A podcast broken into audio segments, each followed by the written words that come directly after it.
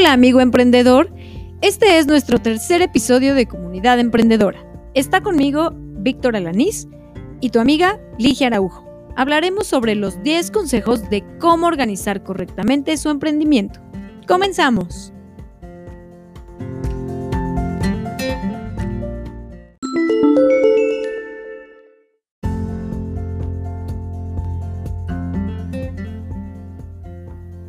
Punto número 7. Mantén al día la organización de tu empresa.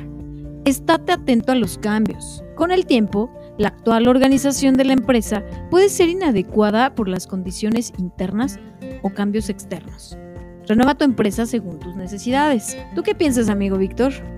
Estimada Ligia, acá lo importante, como lo habíamos comentado en puntos anteriores, es verdaderamente tener el control de nuestro negocio y de nuestro emprendimiento. Entonces, solamente para resumir de forma muy clara este, este paso, es tener los ojos entrenados en todos los procesos que vengan de acuerdo al crecimiento de nuestro emprendimiento. Ahí es a donde nosotros podemos hacer que realmente nuestro emprendimiento sea verdaderamente efectivo y sea exitoso mucho más adelante. Muy bien, muchas gracias. Y ahora sí con esto nos vamos al paso número, 8. Punto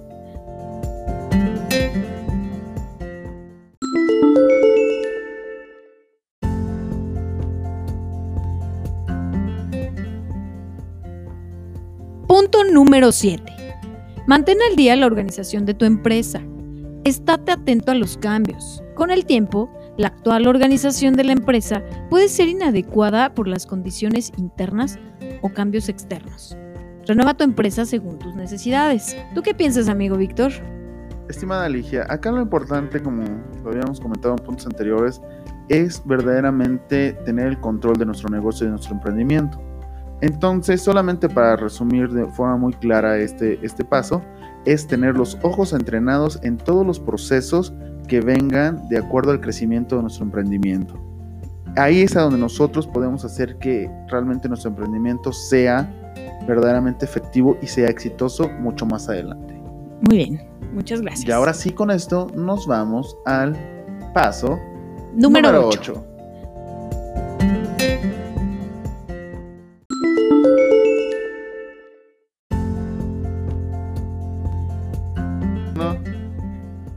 Punto número 8.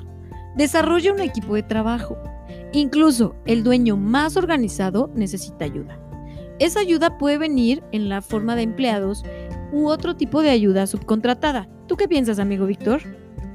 Estimada Ligia, este es uno de los puntos más importantes, tener un mentor para tu proyecto, para lo que estás haciendo. Nada como rodéate de gente que ya ha fracasado, pero que también ha tenido éxito pequeño, mediano o grande dentro de su organización. Esto nos da una perspectiva diferente y lo mejor es que verdaderamente nos va ubicando de no caer a lo mejor de los errores que ellos han cometido, nosotros tenemos que aprender, ¿verdad?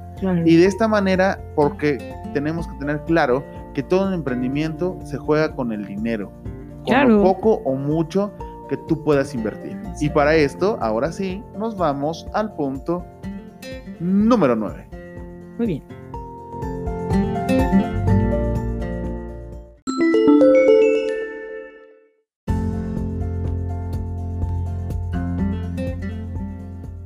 Punto número 9. Documenta tus procesos. Los negocios pequeños pueden convertirse en grandes negocios a veces. Por ejemplo, Ford y Apple comenzaron como negocios muy pequeños. Asegúrate de que estés preparado ante cualquier crecimiento que tu negocio experimente. Revisa los procesos y los procedimientos que cada uno de tu organización lleva a cabo. Amigo, es importante que lleves una bitácora de todos tus procesos. ¿Qué piensas, amigo Víctor? Esa es la única parte que muchas veces como emprendedores nos cuesta trabajo.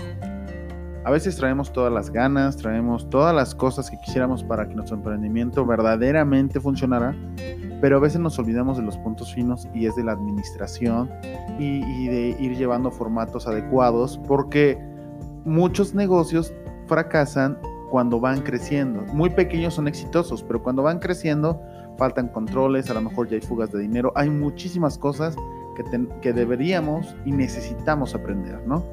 Así es, mi estimada Ligia. Y ahora sí, con esto nos vamos al punto número 10.